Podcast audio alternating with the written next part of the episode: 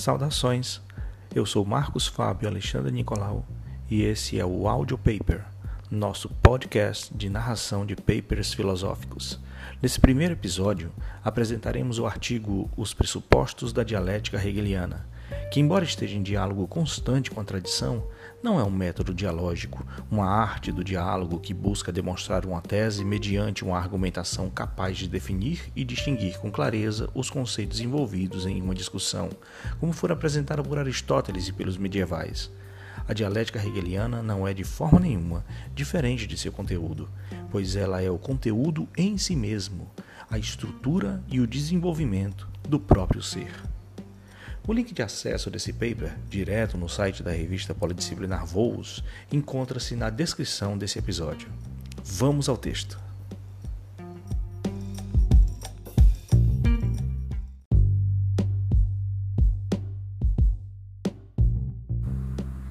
Os pressupostos da dialética hegeliana, de Marcos Fábio Alexandre Nicolau.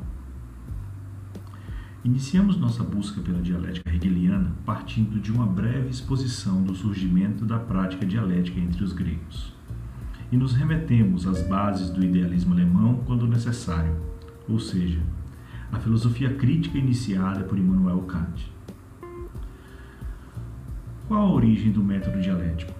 Na história da filosofia, vemos o nascer da dialética com os gregos, e, como bem salienta Spinelli em seu artigo Desenvolvimento da Dialética no Interior da Filosofia Grega, esse método dialético já pode ser antevisto em Pitágoras, considerado por alguns o primeiro filósofo. O modo grego de pensar é, em geral, afirmativo, mas não linear, e sim, digamos, dialético, ou seja, caracterizado por um modo dualista de pensar. Foi a tradição pitagórica, cultora da ideia de tempo cíclico e do conceito de antinomia, que o concedeu deste modo. Como se o pensamento só fosse capaz de pensar por oposição, confrontando diferenças. Nos termos de Xenófanes, se o divino não tivesse feito dourado mel, os figos seriam um exemplo aproximado da doçura. Em linhas gerais, os conceitos encontrados no método dialético objetivam direcionar e fundamentar o pensamento, no sentido de conferir instrumentos apropriados para a elaboração de uma filosofia que, de fato, costuma entrar em choque com a habitual maneira linear e dogmática de se interpretar a realidade, pois tal forma de análise acaba por ignorar um dos aspectos mais essenciais do real, a contradição. Dessa forma, a contradição não pode ser entendida como uma categoria desvinculada do real, pois ela lhe é inerente e se constitui como seu próprio movimento, funcionando como um estopim gerador dos conflitos e das disputas onde existe o debate ou a argumentação dialética. Na filosofia hegeliana, a realidade na sua totalidade subjetiva-objetiva é contraditória.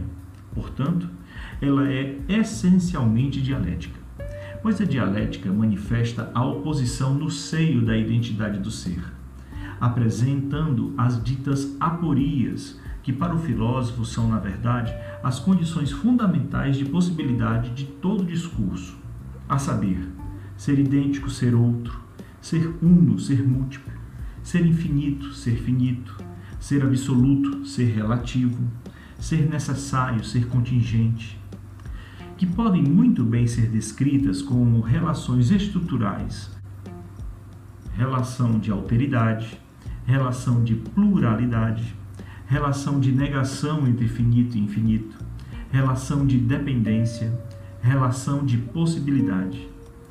O que já fora constatado na antiguidade por aquele que a tradição filosófica conheceu como o obscuro, Heráclito.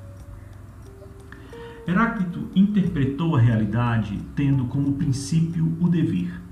Esta via de acesso é observar através de seus fragmentos que dizem: aos que entram nos mesmos rios, outras e outras águas afluem. Ou, em rio não se pode entrar duas vezes no mesmo.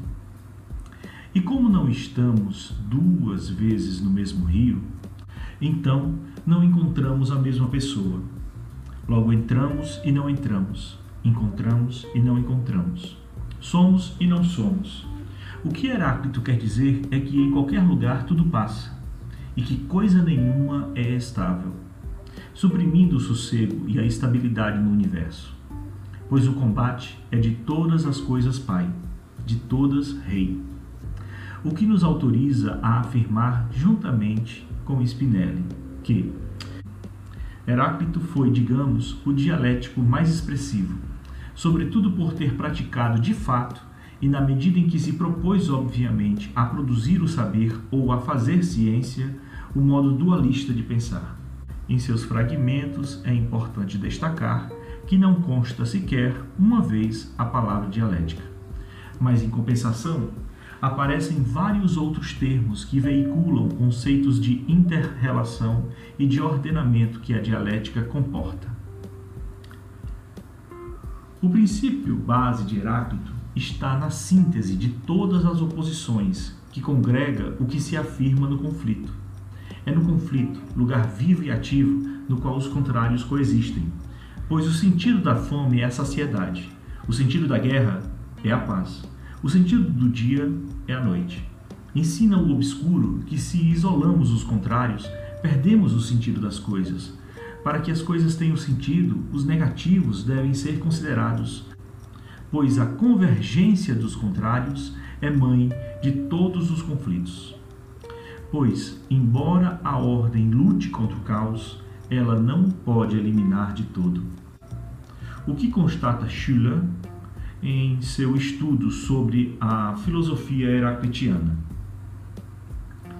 Enquanto caminhamos para a morte, cultivamos a vida. Células vivas substituem as mortas, por isso vivemos. A saúde, suave e deliciosa, acontece no jogo das oposições. Se da doença provém a negação da saúde, esta se restaura como negação da negação. É esse caráter dialético que Heráclito traz que fascina Hegel. Esse jogo de opostos, contraposto direto à filosofia eleática, no qual sustentava que as trevas e a luz, assim como o mal e o bem, não são diferentes, mas uma e mesma coisa. A rota, caminho, para cima e para baixo, é uma e é a mesma. Porém, se desejamos caracterizar a ideia da lógica hegeliana, é útil pô-la em comparação à dialética platônica. Essa sentença do comentário de Gadamer, A Lógica de Hegel, acaba por justificar o pequeno excurso que agora faremos. Sabe-se que na antiguidade clássica é em Platão que a dialética tem sua valorização máxima, como se afirma na passagem. Ora, não é mesmo essa área, Glauco, que executa a dialética. Apesar de ser do domínio do inteligível, a faculdade de ver é capaz de imitar. Essa faculdade que nós dissemos que se exercitava já a olhar para os seres vivos, para os astros e finalmente para o próprio Sol. Da mesma maneira, quando alguém tenta, por meio da dialética, sem se servir dos sentidos e só pela razão, alcançar a essência de cada coisa, e não desiste antes de ter apreendido só pela inteligência a essência do bem, chega aos limites do inteligível, tal como aquele chega aos do visível. A dialética é, assim, também inicialmente um processo de abstração, que permite com que se chegue à definição de conceitos. Essa característica da dialética platônica faz com que Hegel a considere como uma das perspectivas básicas à gênese de sua dialética. Por isso apresenta em suas lições de história da filosofia, ao tratar da dialética platônica, o eixo de três diálogos que expressariam a abstração da ideia especulativa em seu puro conceito. Pois, segundo ele, a dialética do pensamento puro se encontra nos diálogos mais difíceis de Platão o sofista, o fileiro e, mais especialmente, o Parmênides. Uma definição do procedimento da dialética platônica foi dada por Goldschmidt em seu livro Os Diálogos de Platão, que afirma: O dialético procede como o geômetra até entrar a hipótese de definição.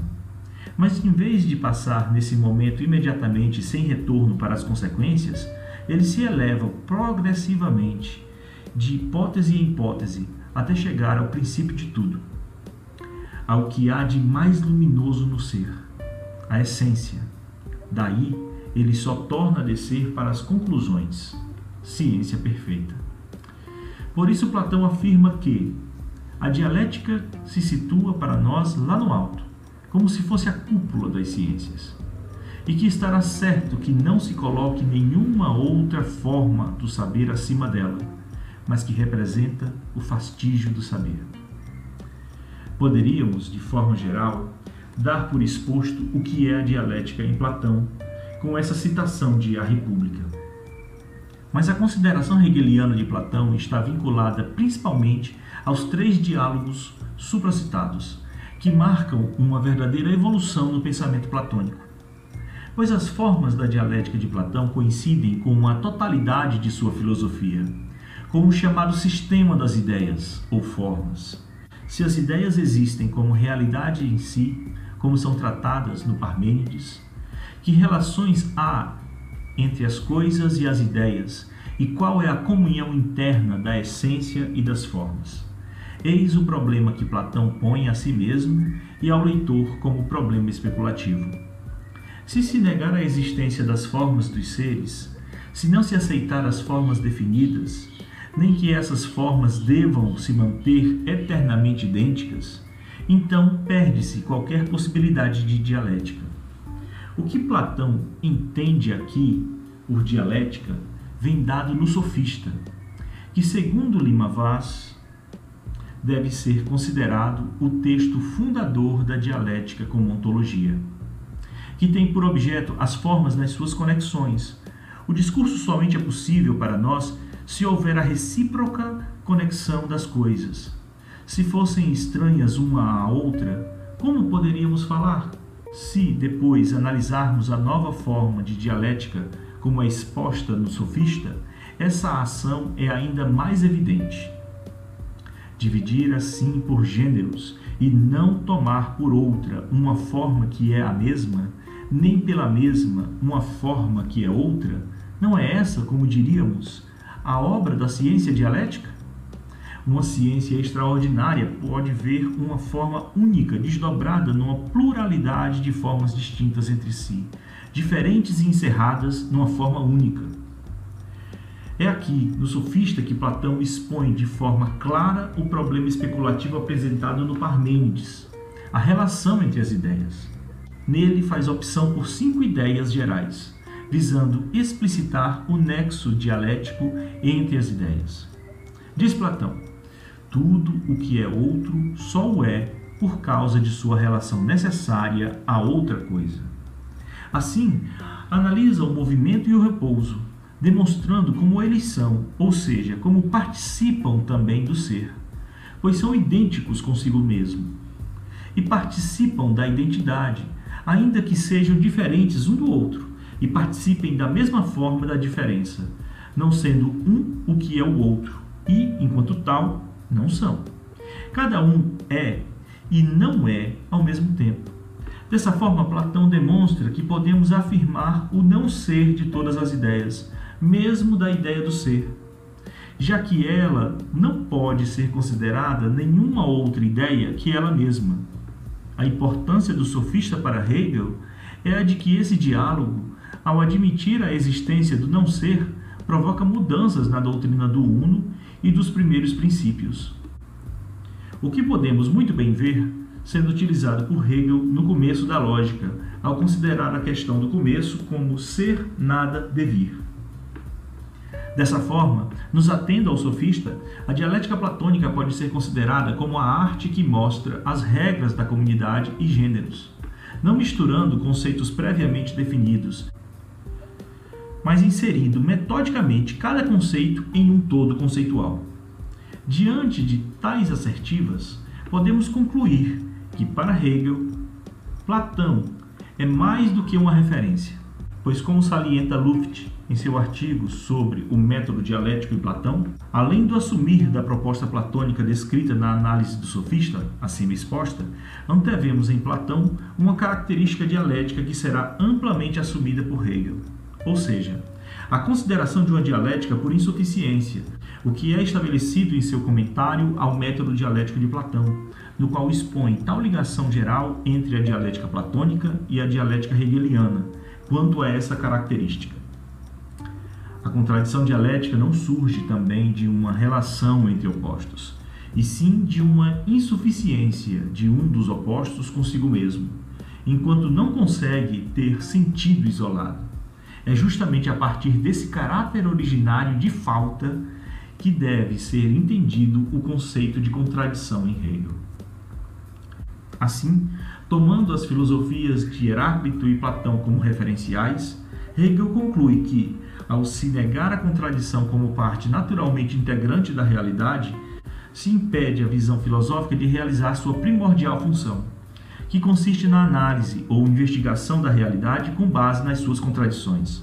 Ou seja, a aceitação da contradição como algo inerente e natural no processo de gestão e aquisição do conhecimento humano. Pois, em seu sentido superior, a dialética consiste em seguir determinando o absoluto em si mesmo, e é assim, como dialética especulativa, que revela a unificação das contradições, originando um método que pode ser tido como uma estrutura de negações ou de uma estrutura de negação. Por isso, podemos afirmar com Gadamer, em seus comentários à dialética hegeliana, que a ideia de lógica hegeliana vem a ser uma espécie de reincorporação da totalidade da filosofia grega à ciência especulativa. Ainda com Gadamer, enumeramos três elementos que constituem a essência da dialética para Hegel. São eles: 1. Um, que o pensar é pensar de algo em si mesmo, ou seja, para si mesmo. 2. Que este pensar enquanto tal é o conjunto de determinações contraditórias. E 3. A unidade, fruto do processo do pensamento dessas determinações contraditórias, enquanto são suprassumidas nessa unidade, possui a natureza própria de si mesma. Elementos que Hegel compreende já estarem na dialética dos antigos. É essa consideração da contradição que Hegel busca assimilar radicalmente em seu método, motivo pelo qual incorporará correções às antinomias kantianas, embora louvando a iniciativa do filósofo de Konigsberg em voltar sua atenção à dialética. Enquanto o primeiro grande desenvolvimento da lógica hegeliana se dá na identidade da metafísica com a lógica, o segundo desenvolvimento diz respeito ao próprio elemento da contradição. Sabe-se que Hegel introduz suas discussões sobre a contradição por meio de uma consideração das antinomias kantianas. Para cada uma das quatro antinomias kantianas, duas proposições opostas são afirmadas com relação ao mesmo objeto. E é mostrado que cada uma das proposições opostas deve ser afirmada com igual necessidade. Dessa forma, Cada antinomia põe uma contradição, motivo pelo qual Hegel acentua a importância da exposição kantiana das antinomias. Estas antinomias kantianas continuam sendo sempre uma parte importante da filosofia crítica. São elas, especialmente, as que têm produzido a queda da anterior metafísica e podem considerar-se o trânsito principal para a filosofia moderna enquanto, em particular, tem contribuído a produzir a persuasão sobre a nulidade das categorias da finitude pelo lado do conteúdo, que é um caminho mais correto que o caminho formal de um idealismo subjetivo, segundo o qual o defeito delas deveria consistir em seu ser subjetivas e não no que elas são em si mesmas. Porém, apesar de seu grande mérito, esta exposição é muito imperfeita pois, de acordo com Hegel, Kant falha em dois aspectos principais.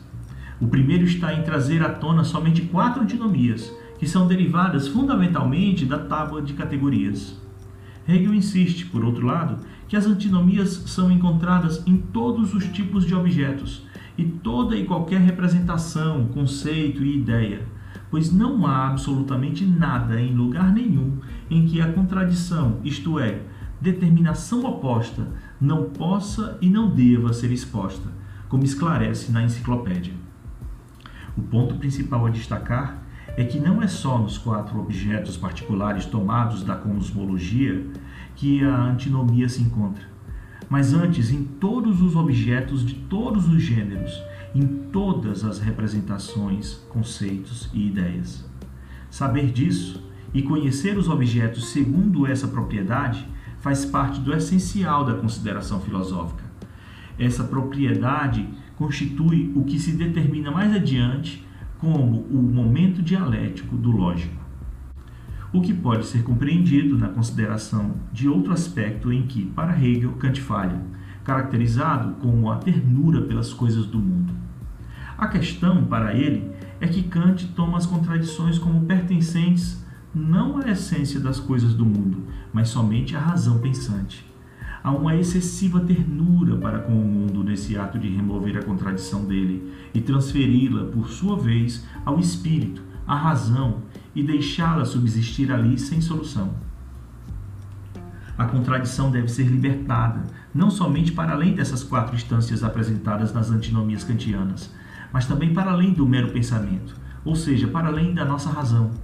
O que Hegel pretende é que seja reconhecida a instância da contradição na própria essência do mundo. Pois Kant parece não se dar conta de que a contradição é justamente a elevação da razão sobre as limitações do intelecto e a solução das mesmas. Para compreendermos essa dialética hegeliana como processo fundador do real, do mundo, devemos antes fazer um esclarecimento. Comumente, contrastamos o que é real ou efetivo com as ideias e pensamentos, afirmando que uma coisa é meramente uma ideia e não real ou realizável, ou que a realidade está confusa ao não coincidir com as ideias ou ideais pensados, o que é fundado justamente naquela consideração da verdade como correspondência. A proposta de Hegel é a de demolir essa oposição por isso, argumenta que as ideias não são coisas tão somente subjetivas, mas estão imanentes à realidade. Ou seja, as coisas não podem ser se não forem estruturadas de acordo com os pensamentos da lógica. Há, assim, uma identidade entre a realidade e as ideias, entre o ser e o pensar, sendo que, assim como as coisas ditas reais somente o serão se considerarem a lógica ditada pelos conceitos da ciência da lógica, a própria lógica é a consideração de uma realidade possível de ser racionalizada, por ser ela também racional. A realidade é racional, é acessível ao discurso e ao pensamento, e o esforço do filósofo é o de compreender racionalmente essa realidade, mostrando-a como ela verdadeiramente é uma racionalidade do conceito. É por isso que podemos afirmar que, em Hegel, a dialética pressupõe como fundamento ineliminável a concepção da realidade. Concepção essa que é tomada como processo que se desenvolve mediante contradições, pois essa realidade é a unidade das contradições. A dialética é o movimento que está inerente a essa realidade, articulando a própria vida do todo. Não é uma ação extrínseca, como que um procedimento sofístico que introduz externamente uma contradição. Caso assim fosse, seria algo meramente formal. Porém, para Hegel, essa contradição é inerente à realidade. Em outros termos, a dialética hegeliana não é um método, uma astúcia do filósofo, mas a apresentação, por meio do discurso, da própria lógica que estrutura o mundo real. A consciência filosófica não reflete apenas o real como se o tomasse como algo fora dela, mas se configura como um verdadeiro abandono à vida do objeto. Hegel terá a identidade verdadeira como aquela que exige a diferença, ou seja, aquela que contém em si mesmo a diferença. O método é a negatividade que se refere a si mesma, pura identidade no se repelir a si mesma. E por ser essa autoexclusão de si, ele traz em si a diferença. O ser é a negação como relação, diferença, ser posto, ser mediado, no qual a identidade é certamente algo negativo, negação do ser em suas determinações, relação negativa ou diferença consigo mesmo. Ao tratar da diferença, Hegel demonstra que ela primeiramente surge como imediata, ou seja, como uma pura diversidade, na qual cada diferente só é em si porque é um para si. Independente ou indiferente a sua relação para com o outro diferente. Algo somente se sabe como diferente porque não é o que o outro é, o que é uma relação puramente exterior, pois nesse caso sua diferença tem de ser mediada por um terceiro que compara os diferentes e reduz sua identidade ou desigualdade. E embora a comparação tenha o mesmo substrato, o entendimento sempre tende a ver a igualdade e a desigualdade como dois lados completamente diferentes e excludentes. Ora, Hegel faz notar que a igualdade é só o primeiro momento dessa relação, ou seja, a identidade, e a desigualdade, a diferença, que, como dito, não podem ser consideradas separadamente. Assim, Hegel faz notar que, da mesma forma que a identidade pode ser formulada como uma lei do pensar, a diferencialidade ou diversidade também o pode. Tudo é diverso. Ou não há duas coisas que sejam perfeitamente iguais uma à outra. O que, se a diferença se tratasse de algo completamente oposto à identidade, iria comprovar sua separação Porém, isso não ocorre, já que a diversidade não pode ser absolutizada, assim como não o pode a identidade. Algo não pode ser diverso de si mesmo. E se dissermos que um idêntico é diverso, ele o será por sua própria determinação, ou seja, lhe é próprio ser diverso de um outro para que se afirme como idêntico a si. Assim, quando o entendimento se aplica à consideração da identidade, de fato já está para além dela o que tem diante de si é a diferença na figura da simples diversidade. A diferença aparece na identidade e a identidade na diferença. Uma é um aparecer na outra. Com isso, assegura a contradição até mesmo do princípio de identidade, principal obstáculo posto pelos críticos da dialética. Dessa forma, Hegel não tem problemas em ter o positivo como um negativo e o negativo como um positivo, já que o negativo tem o positivo como seu negativo, se tornando um positivo enquanto para si. E o positivo se torna um negativo enquanto um ser para outro. Ambos são uma contradição posta, supra-assumir do outro e de si mesmo, reflexão sobre si e sobre o outro. A afirmação toda determinação é uma negação, caracteriza bem o primeiro nível de engendramento da identidade a partir de oposições. Se a identidade é, como diz Hegel várias vezes, o outro do outro, é porque a produção de determinações é a ação estrutural dependente da dialética, que é assim pensamento da relação. Assim, quando falamos sobre como se dá a negação em Hegel, devemos considerar dois níveis distintos de negação: a negação abstrata, ou a negação simples, e a negação absoluta, ou a negação da negação, que é já resultado especulativo de uma negação determinada. Essa primeira negação, negação simples, é definida pelo delimitar de uma determinidade que ocorre no desenvolver lógico, tendo sua identidade posta através de relações de oposição. Logo, o que temos nessa primeira negação é uma relação para com o outro, dada pelo reconhecimento da insuficiência que esse primeiro momento é enquanto isolado. Pois sua determinação somente se dá ao considerar o universo que lhe é oposto. Por exemplo, a saúde somente pode ter sentido em sua relação com a doença, e vice-versa. A doença somente tem sentido por se opor e relacionar à saúde. Nesse sentido, a unidade determinada hegeliana, ou seja, o conceito de negação da negação, não é simples posição de uma afirmação, construção da unidade a partir de uma lógica da adequação. Ela é reconhecimento da essência dos objetos como negação em si, o que marca o estreito vínculo que a dialética hegeliana possui com as filosofias de Heráclito e Platão.